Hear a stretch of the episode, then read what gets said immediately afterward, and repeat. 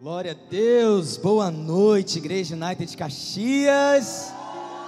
Que bênção poder estar aqui com vocês mais uma vez, como a pastora Jéssica disse. Talvez algumas pessoas reconhecem o nosso rosto, outras pessoas não reconhecem, não conhecem quem nós somos. Mas para quem não nos conhece, como ela já falou, nós temos, é, eu tenho participado dessa igreja, né, desde a fundação dela. Somos pastores executivos, auxiliamos nossos apóstolos né, a construir esse ministério. Hoje também somos pastores da Igreja United na Tijuca, pastores de campos lá. E é uma bênção poder estar aqui com vocês. Nós pastoreamos a Igreja United Caxias por uns três anos aproximadamente. E foi há mais ou menos um ano, acho que mais de um ano já, né? Que nós passamos né, o campus para os pastores Tiago e Ju. E para mim, de fato, ver as pessoas que caminharam conosco, né, desses de quatro anos para trás, três em seguida. É maravilhoso rever vocês e me alegra muito em conhecer também novas pessoas. Em saber que essa casa, ela continua alcançando, construindo e empoderando vidas. Amém? Com a mensagem de Jesus Cristo. Também quero deixar para vocês aqui o amor dos nossos apóstolos, eles estão com saudades. Em breve eles estarão aqui de volta e será uma bênção poder ter eles aqui em casa também. Amém? Obrigado, ministros. Obrigado, Noemi. Obrigado, fica à vontade, minha filha. Glória a Deus. Vamos orar para preparar o nosso coração para receber a palavra de Deus? Amém? Feche seus olhos, curve sua cabeça. Vamos orar. Pai, eu te agradeço, Senhor, pela oportunidade, pelo privilégio que nós temos de ter contato com a Sua santa palavra nessa noite. Nós convidamos o Espírito Santo a estar aqui, ministrando aos nossos corações com clareza, em nome de Jesus, com poder e com clareza, a revelação da Sua palavra para nós. Que essa palavra ministrada possa transformar mentalidades que os meus irmãos e minhas irmãs que estão aqui nessa noite, nessa reunião, eles possam passar pela mesma experiência que eu passei com o Senhor, quando o Senhor enviou essa palavra ao meu coração.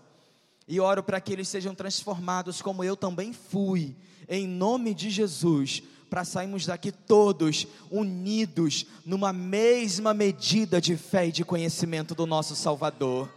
Nós chamamos, Pai, nós chamamos Jesus nós chamamos Espírito Santo. Que tempo maravilhoso. Glória a Deus. Amém. Sem mais delongas, abra comigo sua Bíblia em Lucas, capítulo 1.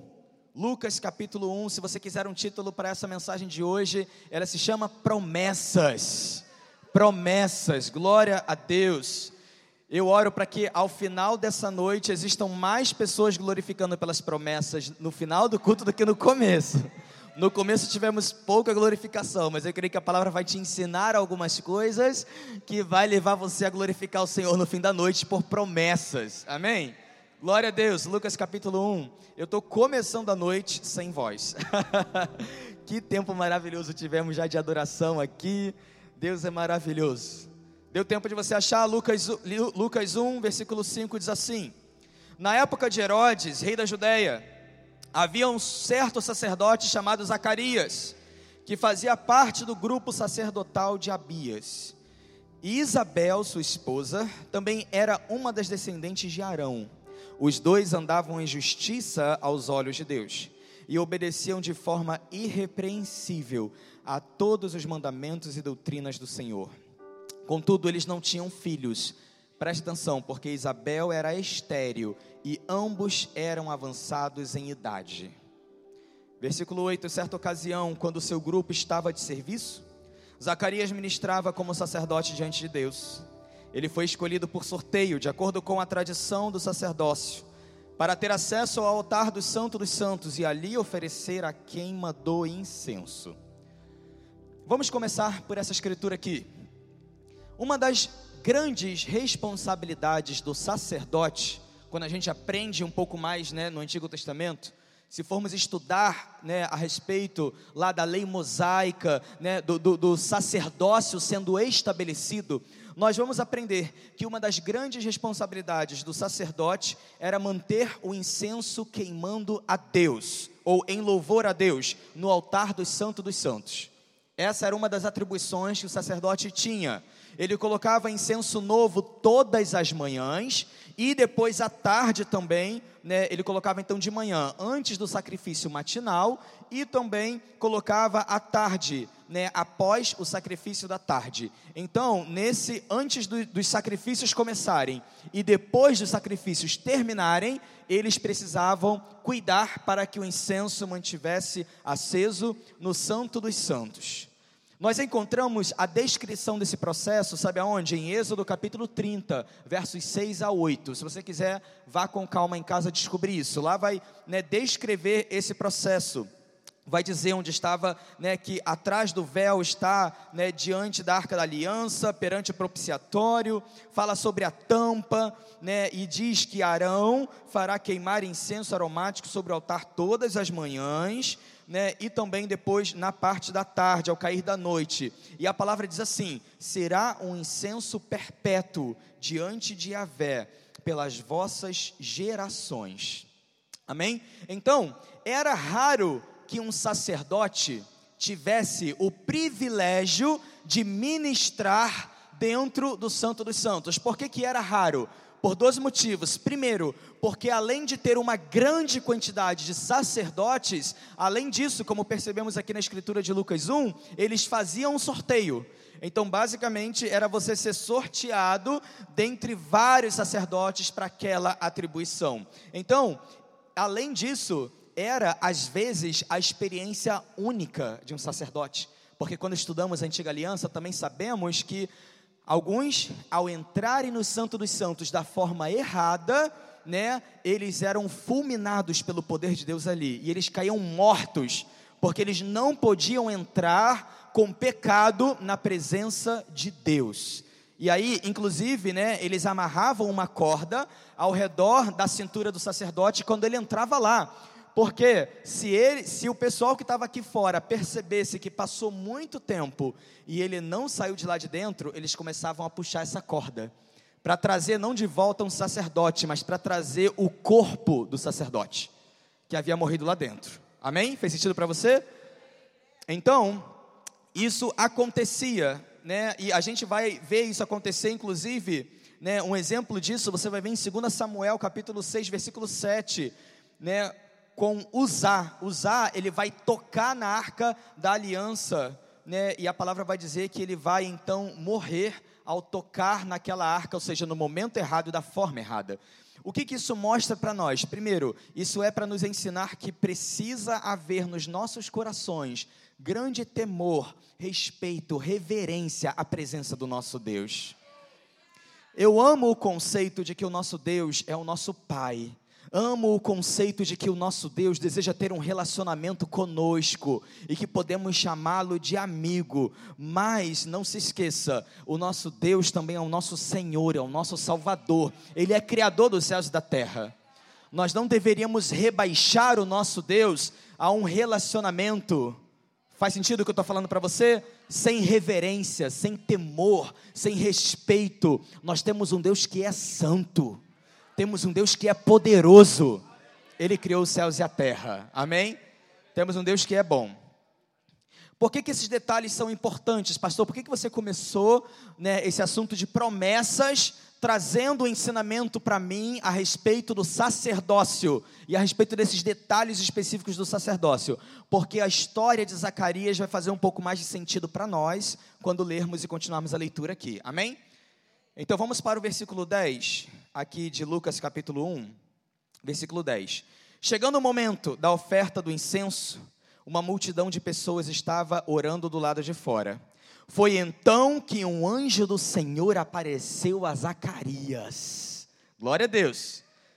À direita do altar do incenso. Assim que Zacarias o viu, ficou perplexo, e um grande temor o dominou completamente. Entretanto, o anjo lhe assegurou: Não tenha medo, Zacarias. Eis que a tua súplica foi ouvida. Isabel, tua esposa, te dará à luz um filho, e tu lhe porás o nome de João. Glória a Deus. Eu fico tentando imaginar o cenário do que está acontecendo aqui. Eu não sei você, mas quando eu leio as histórias da Bíblia, eu fico montando o cenário na minha mente, né? De como deveria ser a experiência dessas pessoas naquilo que eu estou lendo.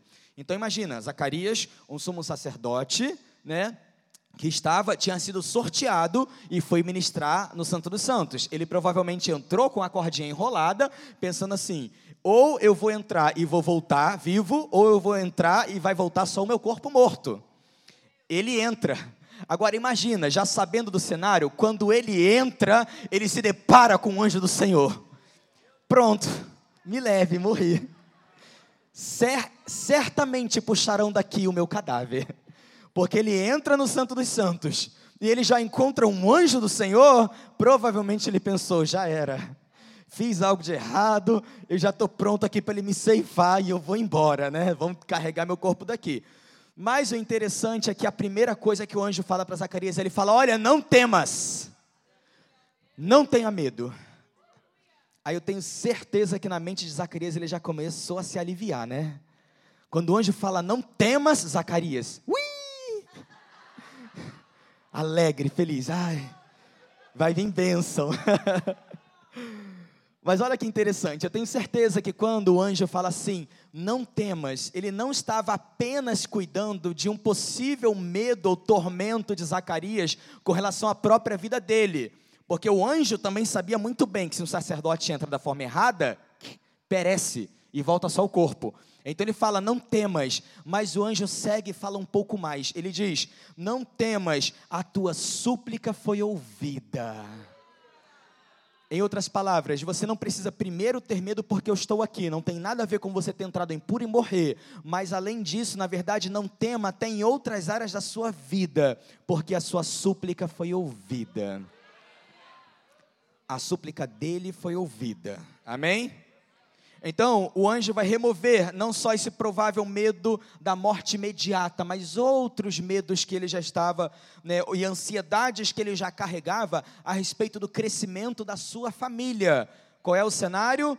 Duas grandes dificultadores: avançada idade e uma mulher estéril. Então, quais são as possibilidades de se ter um filho em idade avançada com uma mulher estéril? O Senhor diz: não temas a tua oração, a tua súplica, ela foi ouvida. Glória a Deus. Certamente ele já estava orando ao Senhor a respeito da posteridade, né, a respeito do legado para a sua família. E ele orava independente das circunstâncias que ele, que ele tinha ao seu redor. Isso ensina algumas coisas muito poderosas para nós. O crente não deveria basear as suas orações nas suas circunstâncias, eu sou velho, não devia orar por filho. Minha mulher é estéreo e não devia orar por filho. Não, ele não se importa com a circunstância. Eu vou orar ao meu Senhor, porque a fé não se baseia na circunstância. Amém? Se baseia no que nós cremos, no que Deus é capaz de fazer. Isso é fé. Então, ele não desistiu de orar. E uma outra coisa que eu aprendo aqui é a seguinte: quando um justo entra na presença de Deus da forma certa, ele não apenas sai dali vivo, mas sai com promessa e com bênção. Ele entrou na presença, mas ele não apenas teve uma experiência com o anjo que o livrou de não morrer, ele entrou na presença da forma certa, ele entrou justo e ele sai de lá com promessa. Não tema, sua súplica foi ouvida. Amém? Glória a Deus. Deus é bom. Agora, eu não sei você, mas quando é, eu leio e estudo sobre essa história, rapidamente na minha, na, na minha mente, no meu coração, uma outra história vem né, como, como, como exemplo e se compara a essa. Né, e, ou, ou é, é, ela se apresenta muito parecida com essa. Alguém aqui chutaria alguma história na Bíblia que se, se parece muito com essa que a gente acabou de ver? Abraão e Sara. Abraão e Sara. Existem de fato algumas particularidades e similaridades dessas duas histórias, mas também existem algumas diferenças. Vamos olhar para essa história para a gente aprender então o conteúdo central do que vamos aprender aqui nessa noite: promessas de Deus. Amém? Glória a Deus.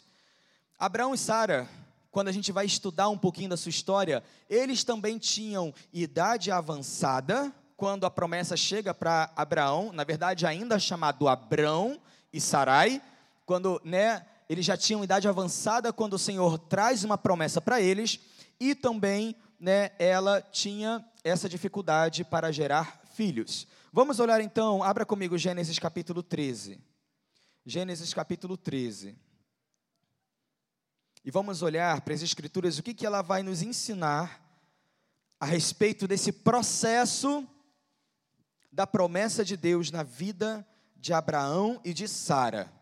Gênesis 13, capítulo, desculpa, capítulo, 15, capítulo 13, versos 15 e 16, nós vamos ver o primeiro momento em que o Senhor vai falar com Abraão a respeito dessa promessa.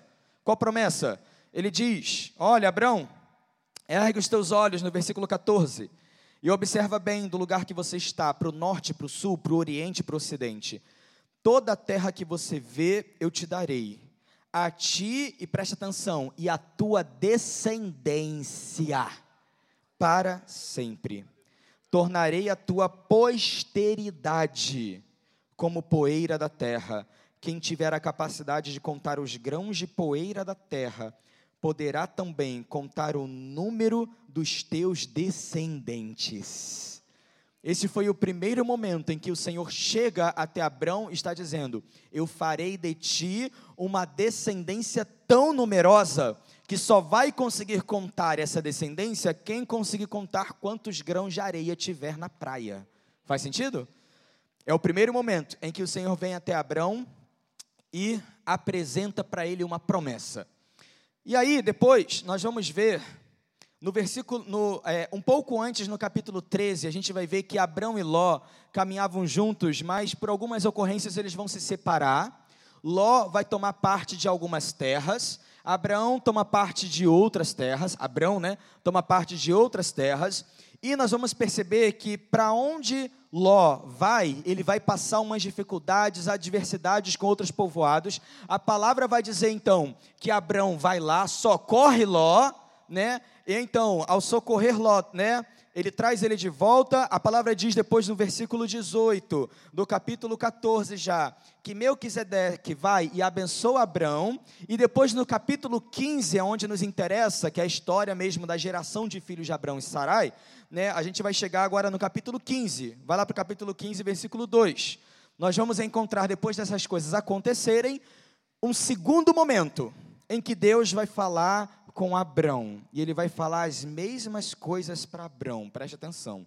Gênesis capítulo 15, versículo 2. Ele diz assim: Contudo, Abrão declarou, vamos começar do 1. Passados esses acontecimentos, o Senhor falou para Abrão, por intermédio de uma visão: Não temas, Abrão eu sou teu escudo, grande será tua recompensa. Contudo, Abraão declarou: Ó oh, Todo-Poderoso Senhor meu Deus, de que valerá uma grande recompensa se continuo sem filhos? Eliezer de Damasco é quem vai herdar tudo o que tenho. Tu não me concedeste descendência, e por esse motivo, um dos meus servos, nascido na minha casa, será o meu herdeiro. Preste atenção, versículo 4. Então, imediatamente, sem questionar, sem duvidar, no momento em que Abrão começa a questionar ou lamentar o fato de não ter recebido aquilo que o Senhor já havia prometido uma primeira vez, imediatamente o Senhor vai até ele e lhe assegura: não será Eliezer o teu herdeiro, mas sim filho gerado de ti mesmo será o teu legítimo herdeiro. Então o Senhor conduziu Abrão para fora da tenda e orientou-o: Olha para os céus e conta as estrelas, se é que você pode. E prometeu: será assim a tua posteridade. Versículo 6: Abrão creu no Senhor e isso lhe foi creditado como justiça. Glória a Deus. Uma segunda vez, o Senhor vem e fala a mesma coisa para Abraão. Mas dessa vez, ao invés dele olhar para a terra e olhar para os grãos de areia, ele fala: olhe agora para os céus. Veja se você consegue contar quantas estrelas estão aqui no céu. Ele diz: será assim a sua descendência. Promete o Senhor, guarda essa palavra. Promete o Senhor a quem? Abrão. Então, nesse momento, ele foi ainda mais específico. Na primeira vez, ele, farou, ele, ele, disse: Grande será a sua descendência. Ele assumiu, como eu não tive filhos, vai ser o filho de um servo. Ele falou: Não, preste atenção. A promessa é: será filho legítimo teu, você vai gerar. Não vai ser um filho de servo, vai ser um filho teu. Amém? Imediatamente, Deus é claro, objetivo com ele. Mas depois, sabe o que é interessante? Nós vamos para o capítulo 16. E sabe o que vai acontecer no capítulo 16? Algo muito curioso. A mulher de Abrão, Sarai, ela vai fazer algo, porque qual é o cenário? Mais uma vez eu fico tentando imaginar o cenário de tudo que está acontecendo naquele momento. O Senhor encontra com Abrão, Sarai não estava lá, encontra com Abrão, promete a Abraão a sua descendência. Ele vai, compartilha com sua esposa, provavelmente eles já estavam ainda ruminando o mesmo assunto desde a primeira vez que ele tinha prometido. Mas aí, olha o que vai dizer no capítulo 16. Vira a página aí da sua Bíblia, se você precisar virar a página. Capítulo 16, versículo 1. A mulher de Abraão, Sarai, não lhe dera filho, mas tinha uma serva egípcia chamada Agar. Então Sarai propôs a Abraão Ouve, eu te peço, o Senhor não permitisse que eu desse a luz. Portanto, toma a minha serva, talvez por intermédio dela, né, eu venha a ter filhos. E Abrão atendeu a sugestão de Sarai. Versículo 4. Este teve relações sexuais com Agar, que ficou grávida quando Agar se viu grávida, agora olha a situação que vai gerar, né? O que, que vai acontecer nessa vírgula que eu chamo, né? Uma vírgula nessa história, nessa promessa do Senhor para Abraão, né? E para sua família, né? Que não necessariamente vai mudar o curso da história, mas vai adicionar uma vírgulazinha nela. Sarai entra no caminho, provavelmente talvez frustrada, constrangida pelo fato de não estar vendo de fato a promessa do Senhor se cumprir, o que, que ela faz? Eu vou dar o meu jeitinho para que a promessa de Deus se cumpra. Eu vou dar o meu jeitinho. Eu questiono se ela tinha uma veiazinha brasileira ali, hein? Porque nós somos o povo que gosta de dar jeitinho nas coisas. Faz sentido? Mas vamos aprender no que, que vai dar esse jeitinho que Sarai vai tentar dar na promessa do Senhor. Toma aqui, tome a minha serva, né? Eu não pude gerar filho para você, mas talvez na mente dela ela pensou: o que, que Deus disse para Abraão? Você, de ti será gerado descendência. Ela, ao olhar para as suas impossibilidades, se considerou alguém indigna da promessa. O Senhor falou com meu marido, disse que deles virá, né, as próximas gerações, as muitas gerações, é, eu já estou ficando velha, não estou conseguindo ter filho, eu vou resolver isso então. Toma minha serva, né, que dela então venha o filho que o Senhor te prometeu. Eu não estou podendo dar, eu vou arrumar outra mulher para ti, para que seja o ventre. Mas aí, olha que interessante. Versículo 4. Olha já o início, né, o que, que vai começar a acontecer quando Sarai começa a dar né, o primeiro passo do jeitinho dela. Quando Agar se viu grávida, começou a olhar sua senhora com arrogância e desprezo. Então percebe, no momento em que Agar está grávida, confusão já começa a aparecer ali. Certamente já aponta para nós que isso não é a vontade de Deus, porque a vontade de Deus não causa confusão. A direção do Senhor não causa briga, não causa discussão, não causa confusão. Amém? E então começou a criar uma confusão. Aí no versículo 6, Abraão vai dizer assim: Olha, pois bem, a tua serva está em tuas mãos, né? Porque Sarai vai reclamar dela para Abraão no versículo 5, e no 6 ele fala: Ela está nas tuas mãos, faze com ela como parecer melhor para você. E aí, a partir desse momento, Sarai passou a maltratar a sua serva, de tal maneira que ela vai fugir. Olha o caos, dentro do que deveria ser promessa. Deus promete, mas o homem tenta dar o seu jeitinho. E aí ela vai, entrega a serva, a serva engravida, ela começa a maltratar a senhora, a senhora reclama com o marido, olha só o que está acontecendo. Ele falou, resolve tu então a situação. Aí ela vai e responde com a mesma moeda, programa do ratinho, né? Responde com a mesma moeda, né? briga, briga, briga, a mulher vai embora. Vai embora, some dali, vai para longe deles. E aí, talvez tenha alguns detalhes nessa história que você nunca tenha parado para prestar atenção, porque com essa história nós vamos aprender alguns princípios de promessas do Senhor. Amém?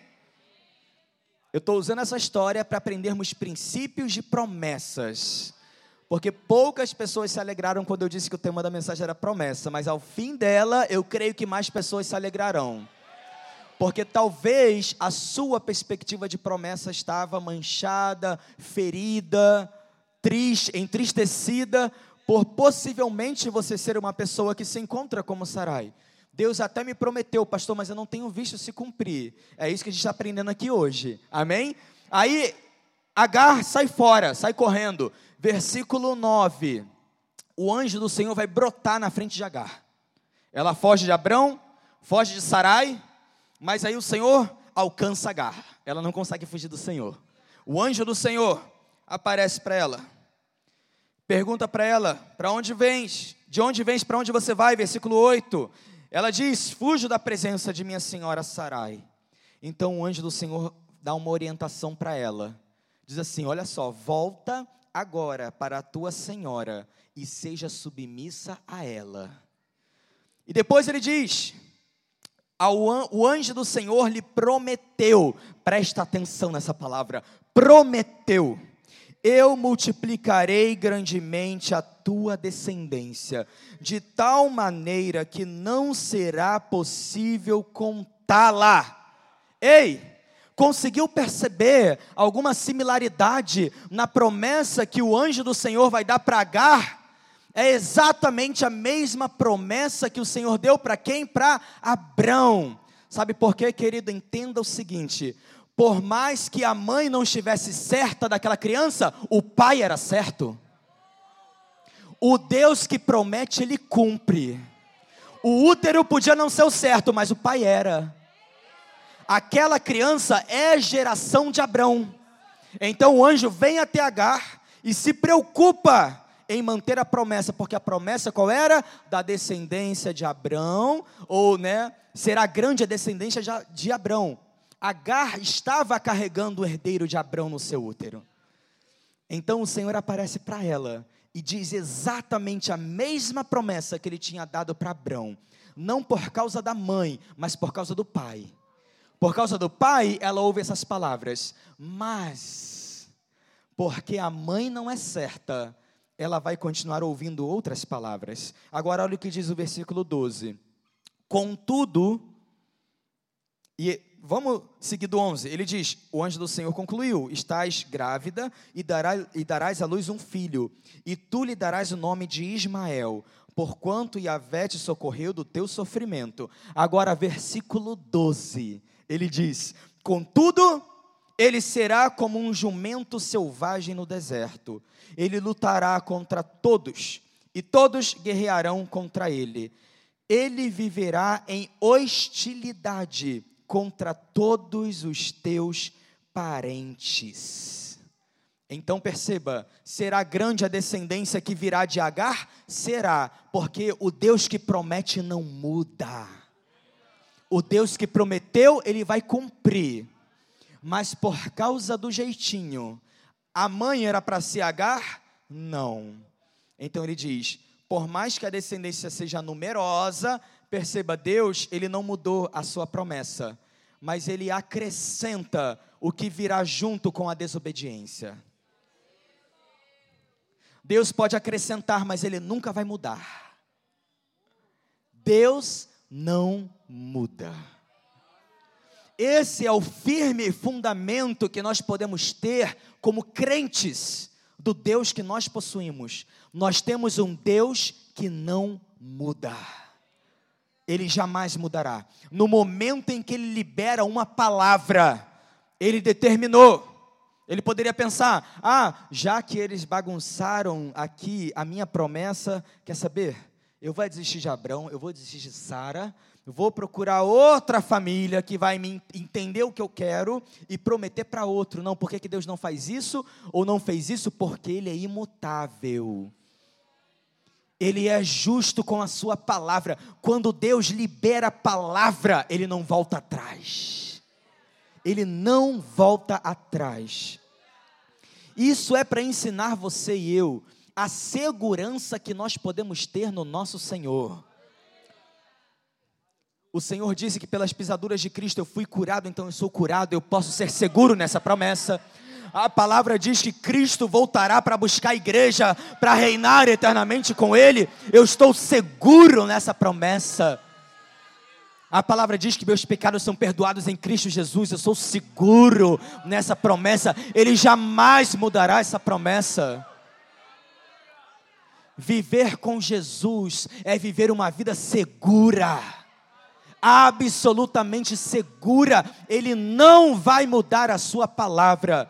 Ele jamais deixará ou desistirá de nos perdoar. Ele não desistirá de buscar a igreja. Ele não desistirá de nos curar. Ele não desistirá, ele é fiel. Deus é fiel. Ele cumpre aquilo que ele promete. Glória a Deus. Agora, outras coisas que nós podemos aprender aqui é o seguinte, com essa essa confusão do capítulo 16 é não transmita a promessa que Deus tem para a sua vida para outra pessoa. Foi isso que Sarai cometeu o erro de fazer. Não transmita a promessa de Deus que é para você transmitir para outra pessoa. Ah, não, mas eu não sou apto. Não, mas eu não sou capaz. Ah, mas eu sou estéreo. Ah, mas eu não tenho conhecimento. Ah, mas eu não tenho condição financeira. Ah, eu não sou bom o suficiente. Eu não sou inteligente o suficiente. Eu não posso. Eu não tenho forças. Eu não tenho capacidades. Ei, meu irmão, minha irmã, em nome de Jesus. Não transmita para outro a promessa que é tua. Não se ache incapaz a um Deus que promete. Por quê? Porque o Deus que promete vai cumprir. Quando Deus promete algo para nós, Ele não está olhando para nossa habilidade. E às vezes a nossa mente pensa dessa forma: Deus prometeu algo para mim. E a gente fica pensando, ele só prometeu porque talvez eu seja bom o suficiente para cumprir aquilo que ele me deu. E aí eu me julgo, ah, não sou tão bom assim. Então, das duas, uma, né? Deus deve ter errado a pessoa que ele chamou, porque eu não sou essa pessoa. Eu não, eu, eu, eu não me enxergo como essa pessoa. Meu irmão, quando Deus traz a sua palavra para nós, a promessa dele para nós não é baseado em quem a gente acha que a gente é. É baseado no que ele sabe que pode fazer através de nós. É baseado na forma como ele te vê. Ah, pastor, eu me vejo assim, assim, assim, assado. Ok, você pode ter a sua opinião sobre você. E desculpa aqui se eu parecer grosseiro com você, mas não me interessa a forma como você acha que você é. Se você se acha um pobre coitado, não me interessa. Me interessa saber que Deus te vê como alguém grande. O que quer que Ele prometa a você, não está relacionado às suas habilidades, está relacionado ao que Ele pode fazer quando você se render a Ele. O Deus que promete é fiel para cumprir. Jamais se considere diante do seu Deus pequeno demais, novo demais, velho demais, estéreo, incapaz. Jamais. O Deus que promete é o Deus que cumpre. Amém? Glória a Deus. Então, é isso que vai acontecer, né? Nesse programa do ratinho aqui que está acontecendo ali com Abraão, Sarai, né? E Agar. Né? Faz DNA, não faz DNA, o filho é teu, o filho é dela, não sei o que, aquela confusão toda lá. Mas a promessa se mantém para o filho por causa do pai. Mas existe um acréscimo por causa do erro. Amém? Deus, ele não vai mudar aquilo que ele prometeu. O que ele promete é uma determinação. Lembre-se sempre disso. é, não, não, não enxergue o seu Deus, não considere as promessas do seu Deus como as promessas do seu pai, da sua mãe, do seu marido, da sua esposa, dos seus filhos, dos seus amigos. Não relacione essas duas coisas. O homem pode ser falho com a sua palavra, mas o Senhor não é. Ou seja, promessa de Deus, você precisa saber enxergar isso de uma forma. Quando Deus promete, ele já determinou.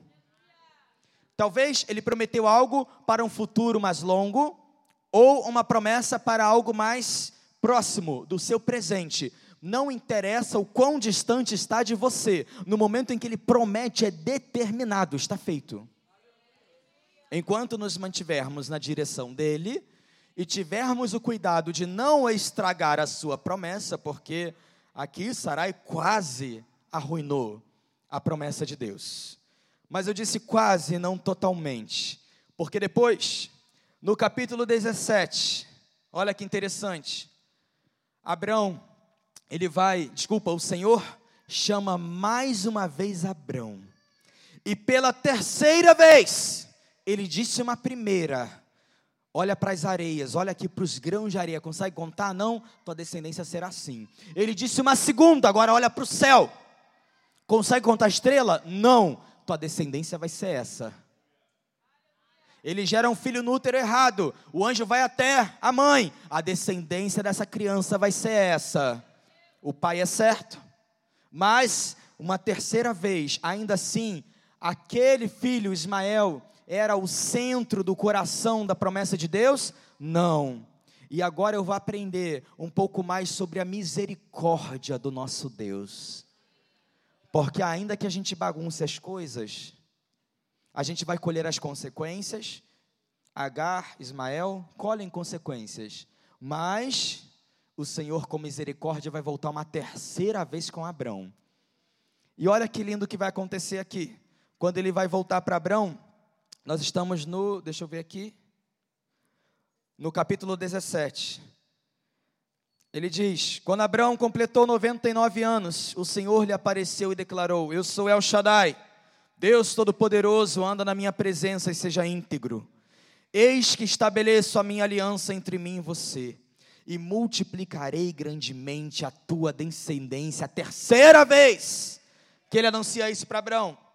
Então Abraão prostrou-se, rosto em terra, e Deus lhe prometeu. O Senhor estende misericórdia para dar continuidade à promessa. O Senhor lhe prometeu: quanto a mim, Eis a minha aliança contigo, serás pai de uma multidão de nações. E ele diz: E não mais te chamarás Abrão, mas doravante teu nome será Abraão, pois eu te faço pai de muitas nações. Eu te tornarei extremamente fecundo, de ti farei nações, e reis sairão de ti. Glória a Deus. Nós vemos isso em Gênesis, deixa eu ver, capítulo 17, né, versos 4 a 6. Perceba, alguma coisa mudou na promessa? Não. Da mesma forma que ele disse a primeira vez, da mesma forma que ele disse a segunda vez, ele também disse uma terceira vez: grande será a tua descendência. Mas existe algo de diferente que acontece da terceira vez do que nas outras. O que, que é? ele muda o nome de Abrão. O que, que isso tem a ver, pastor? O que, que eu posso aprender com isso? Presta atenção. Deus falou alguma coisa diferente com relação à promessa para Abrão? Não mas ele muda o nome de Abraão para Abraão. Para quê? Para que ele se recordasse, se lembrasse de que a promessa ainda está valendo. Deus não muda o nome de Abraão para que o próprio Deus lembrasse: eu prometi a Abraão e eu preciso, em algum momento da minha existência, enviar um filho para ele. Não, ele muda o nome de Abraão para que ele se lembrasse. Quando a mulher dele tivesse que chamá-lo, não chamar mais amor, Abraão, vem aqui não. Abraão, opa, Abraão é meu novo nome, é porque existe uma promessa e ela vai se cumprir. Deus não muda o nome de Abraão para que o próprio Senhor tivesse que se lembrar em algum momento, eu tenho que enviar um filho para esse homem logo, porque eu já prometi três vezes. Não, é para que ele se mantivesse num lugar de rendição, confiando eu possuo um novo nome, porque eu recebi uma promessa. E a prova disso é que Deus, não apenas dessa terceira vez, a segunda coisa que ele faz de diferente, sabe qual é? É que ele não fala apenas a respeito do pai, mas ele também vai falar a respeito da mãe. No versículo 15, determinou Deus a Abrão: A tua mulher Sarai não mais será chamada de Sarai, mas seu nome passa a ser Sara.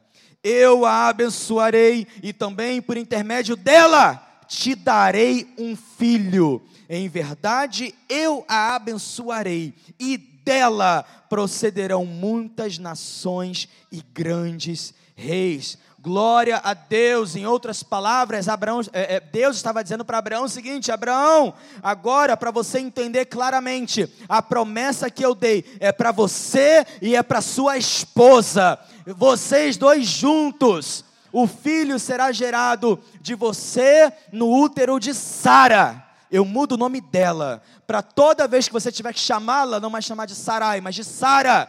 Você é a mãe da promessa.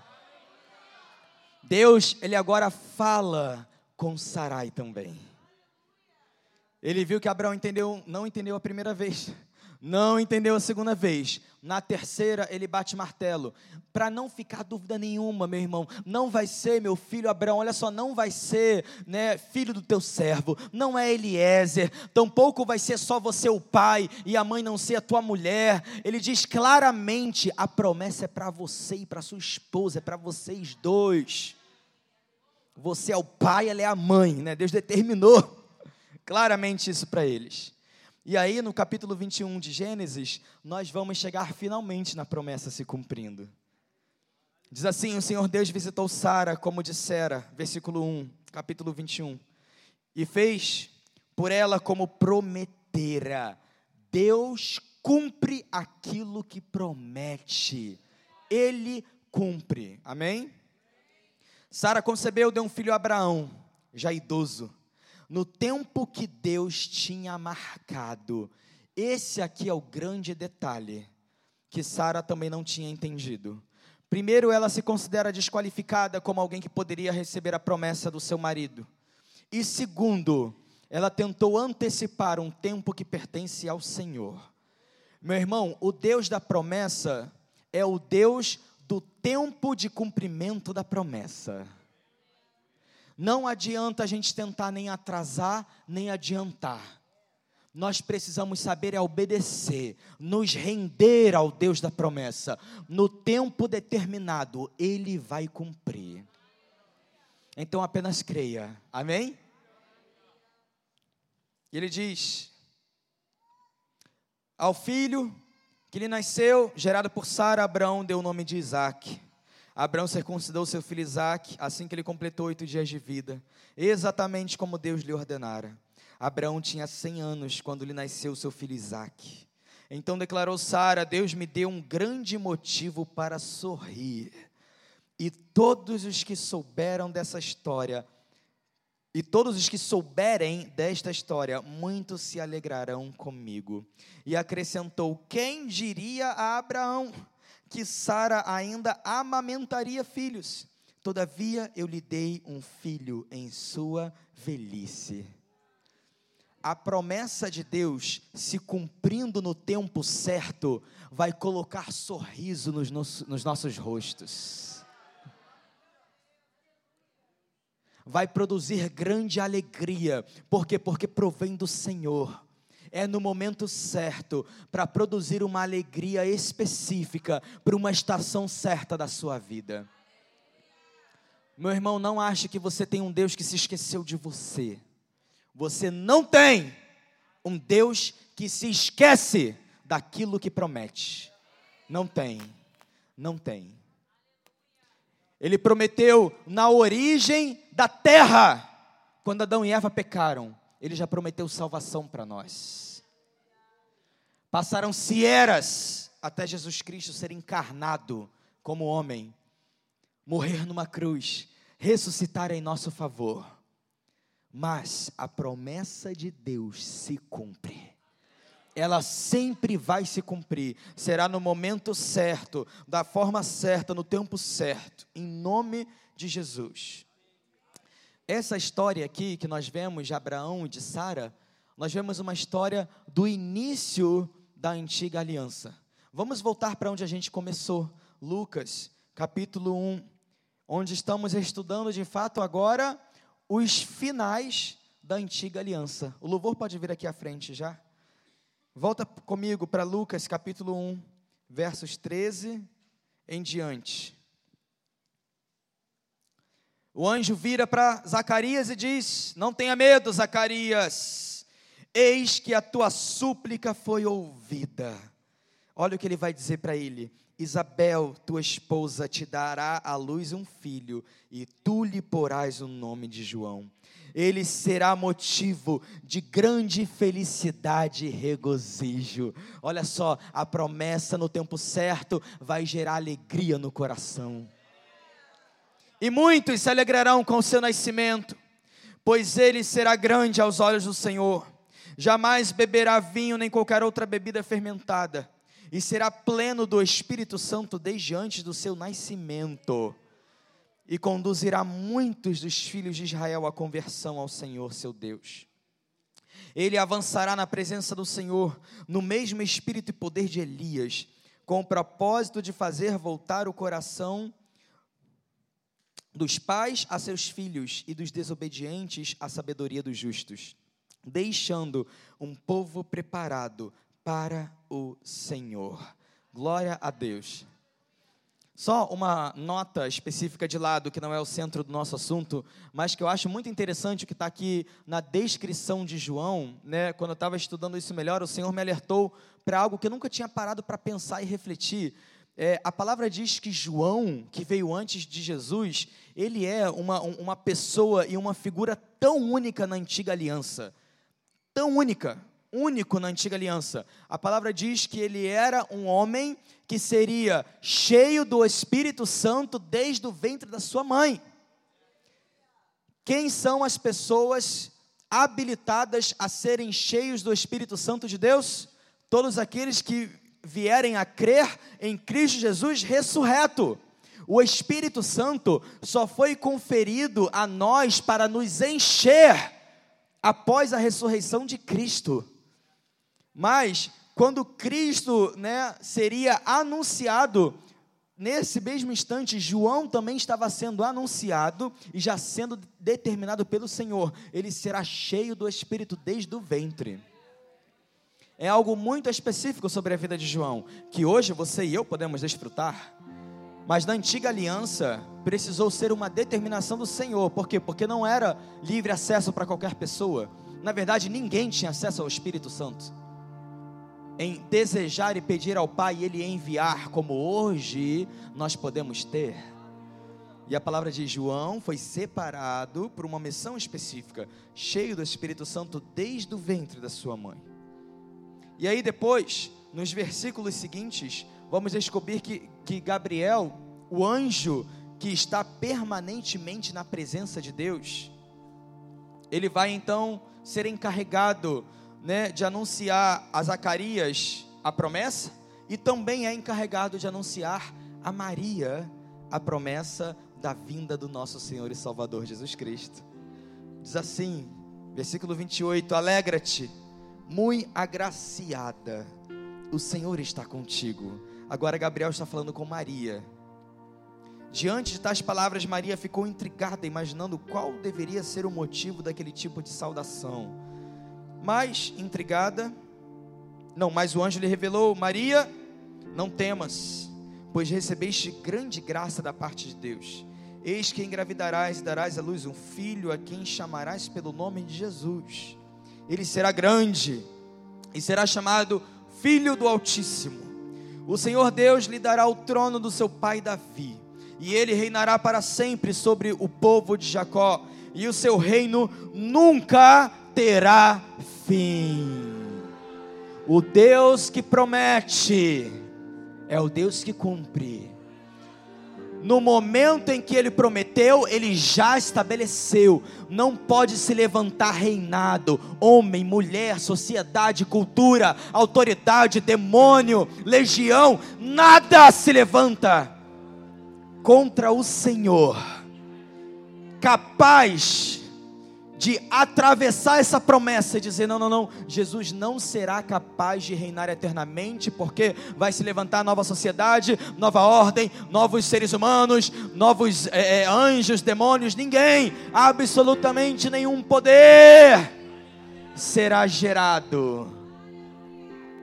Não importa o que você queira crer, acreditar ou chamar, deuses, energia, poder, legião, demônio, extraterrestre, nada entraria ali na reta de uma palavra que Deus já liberou. Essa é a segurança do crente. O reino de Jesus jamais terá fim. Agora preste atenção, porque este é o único reinado que a palavra apresenta. Não existe nenhum outro. Não existe nenhum outro Deus. Não existe nenhum outro ser, não existe nenhuma outra energia, não existe nenhuma outra entidade, nada. A palavra, a promessa do Deus que cumpre é única o único reinado que vai existir para sempre é o do Senhor Jesus Cristo. Por isso, meu irmão, minha irmã, eu não sei você, mas eu quero fazer parte do reinado eterno.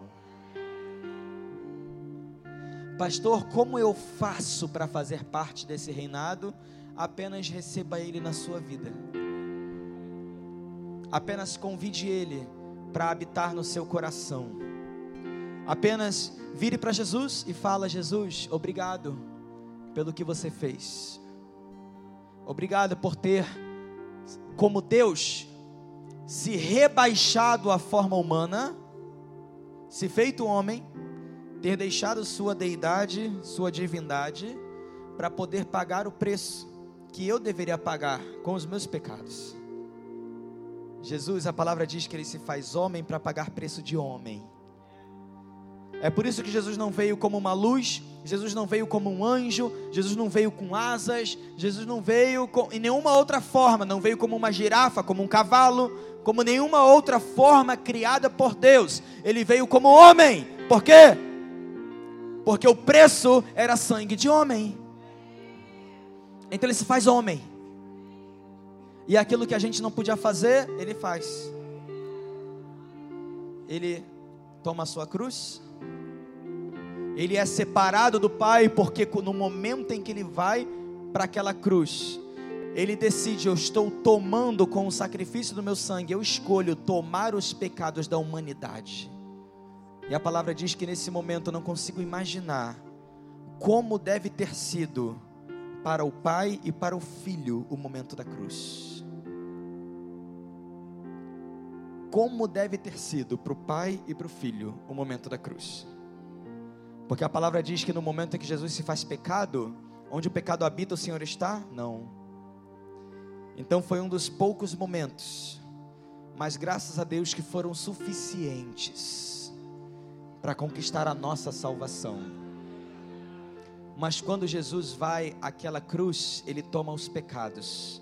O pai se separa do filho. Se separa. O filho vai ao inferno carregando os pecados de toda a humanidade. Mas a palavra diz que ao terceiro dia ele ressuscita. Porque quando ele vai ao inferno, o poder do Espírito Santo também vai até lá. A palavra diz em Efésios 2: o poder que ressuscitou Jesus dos mortos, qual? O poder do Espírito Santo. Jesus toma os pecados, os nossos pecados na cruz. Mas ele era cheio do Espírito. Então ele vai ao inferno para vencer a morte. Ele vai ao lugar que nós merecíamos ir. mas sequer sentiremos o cheiro e conheceremos as atrocidades do que pertence àquele lugar. Nós temos um Salvador que experimentou na carne e experimentou em três dias terrenos, e nós sabemos que três dias da terra não dá para a gente comparar o que isso seria no espírito. Três dias da terra podem ser três anos no espírito. Três dias da terra podem ser é, três horas no espírito. Não, não existe, é, é, não tem como a gente mensurar tempo da terra com tempo no espírito. Quanto tempo nosso Senhor precisou passar separado do Pai no inferno, conquistando a morte, nós só vamos saber quando estivermos com Ele, como isso aconteceu. Mas hoje o que cabe a nós é a revelação de que Ele fez. Como Ele fez? Eu vou querer muito assistir esse filme lá na glória. É o primeiro filme que eu vou querer assistir na glória. Jesus, passa o filme aí de quando você desce da cruz ao inferno e vence a morte por nós. É o primeiro que eu vou querer assistir. O como não interessa, a gente não precisa responder. Mas tudo que o Senhor requer de nós é que a gente creia que Ele fez. E Ele de fato fez. Existe comprovação não só na palavra, existe comprovação científica de que Jesus ressuscitou. Sabia disso? Existem diversas comprovações científicas de tudo que está escrito aqui na palavra. Diversas. É uma ignorância absurda da humanidade achar que a Bíblia é um folclore e que a ciência, né? explica todas as coisas. Ei, meu irmão, a ciência se submete à palavra, porque a ciência ela comprova a ressurreição de Jesus, comprova a existência de tantas coisas, fatos e objetos descritos aqui na palavra de Deus. o Deus que promete é o Deus que cumpre.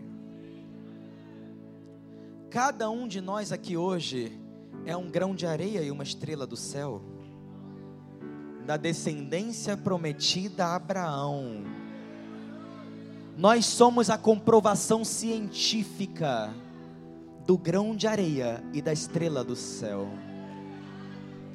Meu irmão, a palavra de Deus jamais passará. Jamais passará. oh, Deus é maravilhoso, Ele é bom. Nos versículos à frente, nós vamos ver depois o cântico de Maria com relação à linda promessa que ele recebeu, que ela tinha recebido a respeito de Jesus. Fica de pé onde você está. Feche seus olhos. Olha o que Maria vai declarar depois que ela recebe a promessa de que ela geraria Jesus Cristo, Filho de Deus, o Salvador da humanidade. Ela diz assim: Engrandece minha alma ao Senhor e o meu espírito se regozija em Deus, meu Salvador. Pois contemplou a insignificância da sua serva, mas de hoje em diante todas as gerações me chamarão bem-aventurada, porque o poderoso realizou maravilhas em meu favor, santo é o seu nome.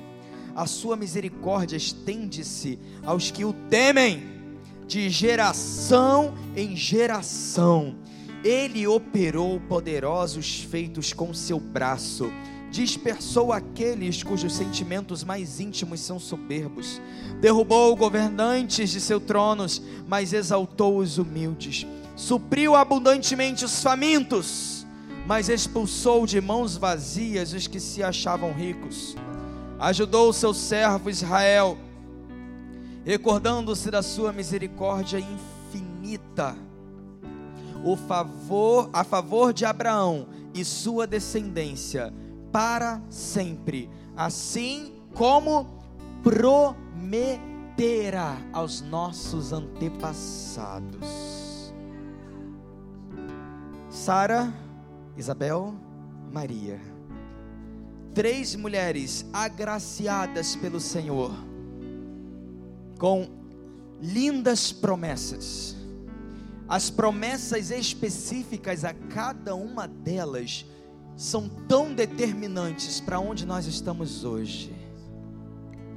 duas delas, idosas e estéreo, prometido a elas filhos. A uma delas, virgem, será gerado em você um filho. Meu irmão, Deus não olha para a nossa situação, Deus não olha para a nossa circunstância, Deus não olha para a nossa idade, Deus não olha para a nossa bagagem, Deus não olha para o nosso bolso. Quando nos promete algo, Ele escreve a nossa história quando nos gera do seu trono. Quando do seu trono altíssimo, Ele gerou o nosso espírito, Ele escreve a nossa história, Ele promete coisas lindas, Ele não está atrelado ao tempo, Ele não está condicionado ao que a gente tem, ou que a gente não tem, ou que a gente é, ou que a gente deixa de ser, Ele é Deus. O Deus que promete, Ele é fiel para cumprir.